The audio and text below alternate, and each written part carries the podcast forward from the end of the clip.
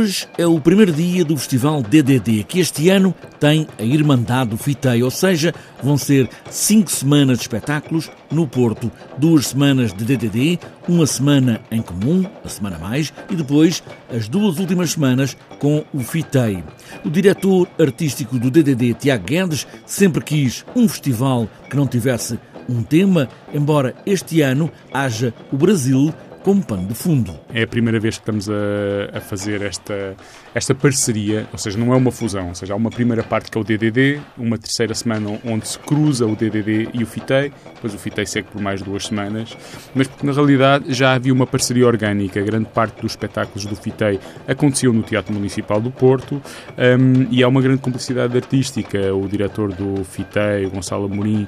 eh, e eu próprio temos um, questões artísticas em comum e, e chegámos à conclusão que havia evidências na programação, nomeadamente um grande foco dedicado a artistas brasileiros, tanto no DDD como no Fiteiro. E essa maneira de olhar na mesma direção fez com que estes dois festivais tivessem esta primeira edição, assim DDD mais Fitei, como faz também este sublinhado Gonçalo Amorim, diretor do FITEI. Esta junção acabou por ser orgânica, é algo que já estava a ser pensado há algum tempo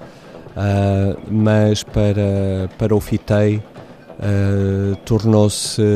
uma parceria mesmo muito importante, porque a parceria de comunicação que se consegue aqui estabelecer, a forma de comunicar o festival, uh, ganha aqui uma nova, uma nova dinâmica com esta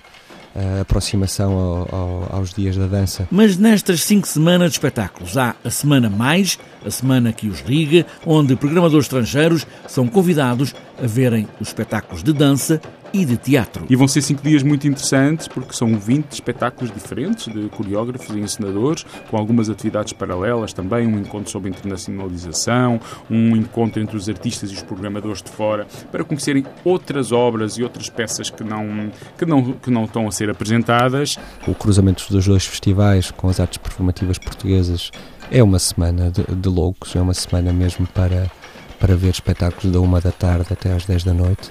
Um, claro que isso é a vida normalmente dos programadores internacionais, mas são espetáculos também abertos ao público. Agora começa o DDD, depois a Semana Mais e a fechar o FITEI. Cinco semanas de muitos espetáculos no Porto e à volta da cidade.